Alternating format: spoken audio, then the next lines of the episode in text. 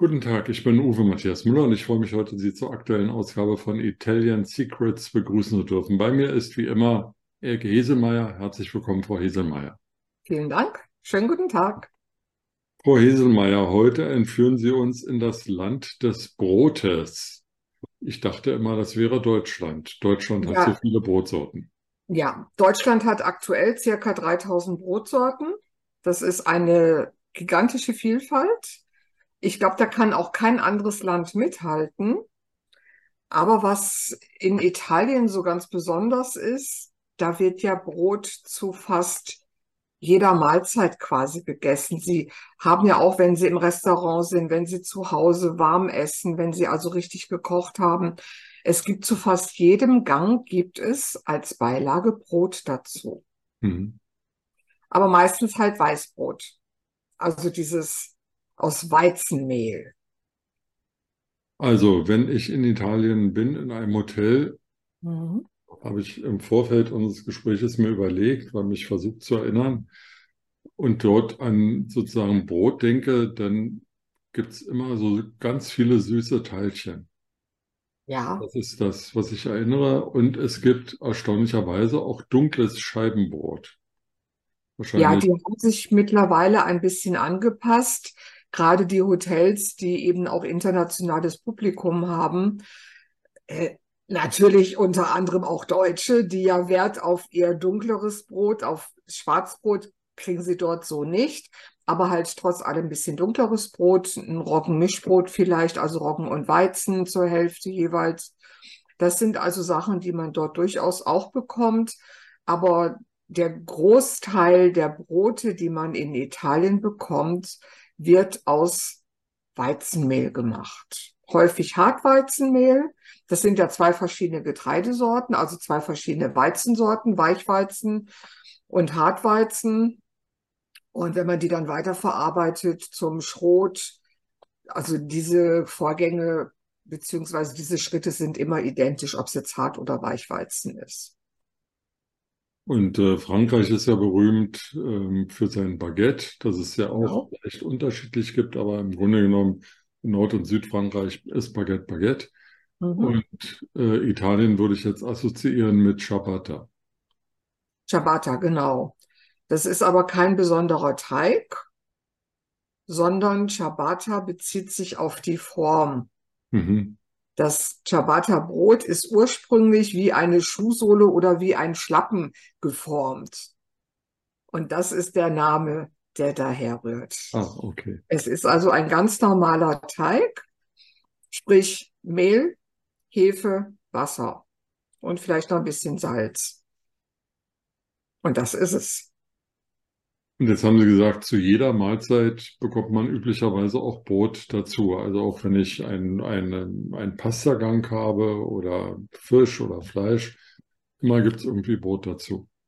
Ja, die Italiener, die machen das unheimlich gerne, dass die mit dem Brot quasi die Reste der Soße vom Gemüse, was auch immer da noch auf dem Teller ist, dass sie das mit dem Brot aufsaugen und dann halt essen, dass auch wirklich der Teller blitzeblank ist. Hat ja auch was optisch Schönes dann, wenn alles irgendwie sauber ordentlich aufgegessen ist. Ja, genau, genau, so sieht's aus.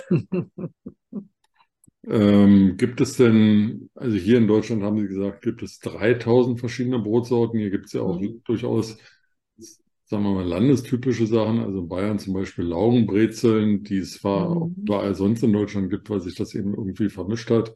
Aber sie kommen eben ursprünglich aus Bayern und ein Norddeutscher kannte vor 50 oder 100 Jahren eben keine Laugenbrezeln. Äh, in Genau. Schleswig-Holstein vom Bäcker zu kaufen, gab es die nicht.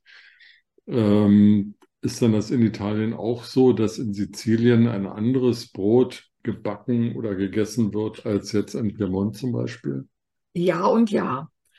Also einerseits hat man in ganz Italien die gleichen Brote.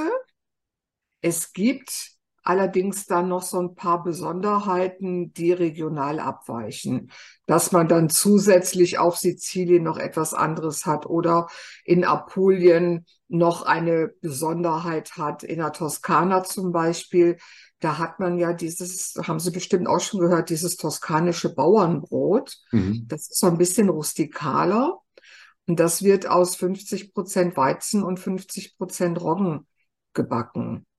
Und das hat halt so eine richtig knusprige Kruste, also wirklich total knusprig. Wenn man das schneidet, das zerspringt fast und innen drin ist es total weich. Das ist also wirklich ganz, ganz toll. Und die Besonderheit da ist, dass das auch tatsächlich ohne Salz gebacken wird. Mhm. Warum das? Das geht auf eine, ja, ich will mal sagen, fast schon eine Fehde zurück.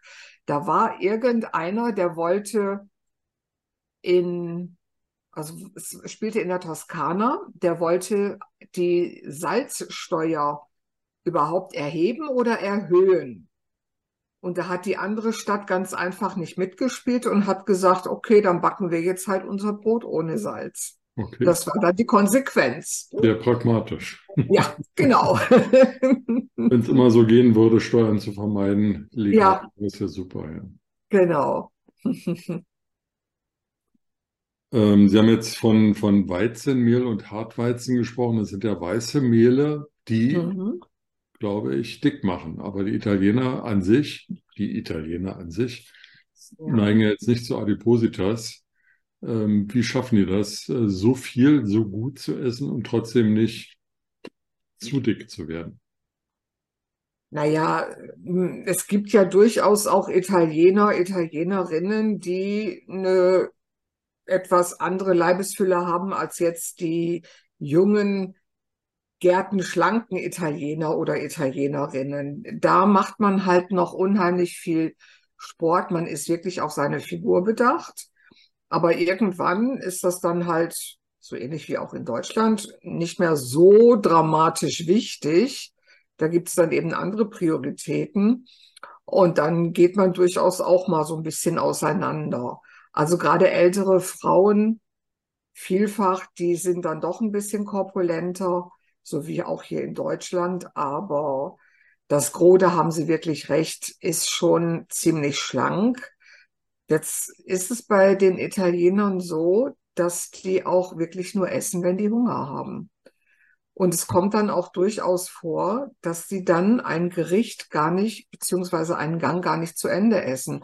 Ich habe vorhin gesagt, man nimmt ganz gerne Brot, um so die Reste noch vom Teller zu äh, aufzusaugen.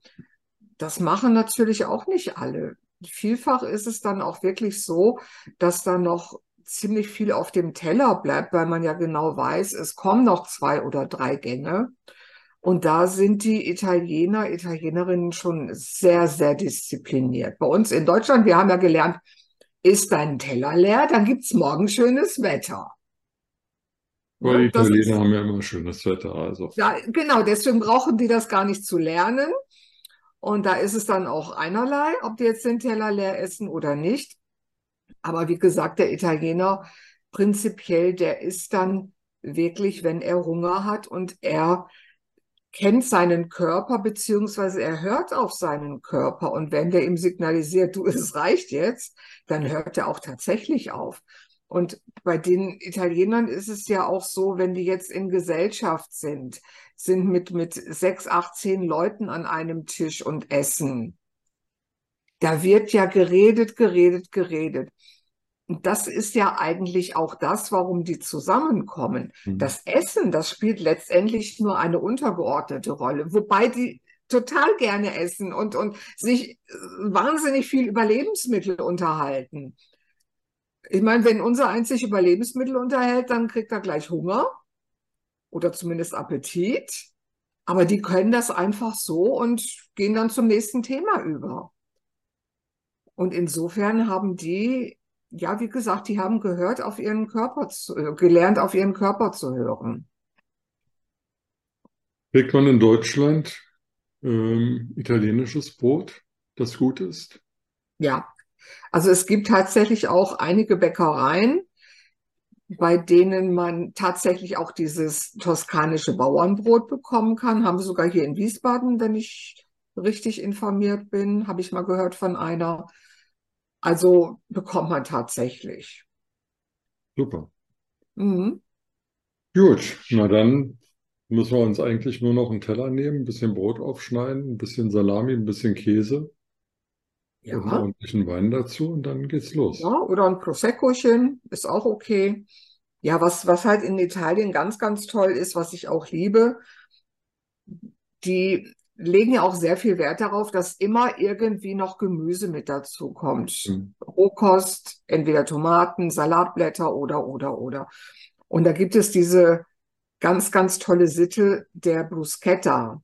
Mhm. Das ist ja diese geröstete Weißbrotscheibe, wo teilweise auch ein bisschen Knoblauch so drauf verstrichen wird. Und dann nimmt man einfach Tomaten, schneidet die in ganz kleine Würfel.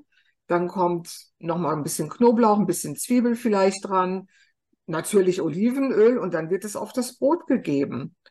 Und das ist eine richtige Zwischenmahlzeit für die Italiener und so herrlich lecker, weil eben die Tomaten so ein tolles Aroma haben und es macht einfach nur Spaß, sowas zu essen.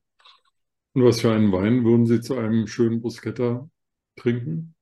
Da würde ich dann auf jeden Fall einen schönen Weißwein nehmen, der aber nicht zu viel Säure hat, weil die Tomaten ja auch so eine gewisse Säure haben. Ja, perfekt. Na, Ja, Mensch, Frau Hesemeyer, äh, wir reden über das Essen und Sie haben recht, ich als Deutscher bekomme gleich Hunger. ja. Also los, Bruschetta machen. Danke und ciao. Ciao, a presto.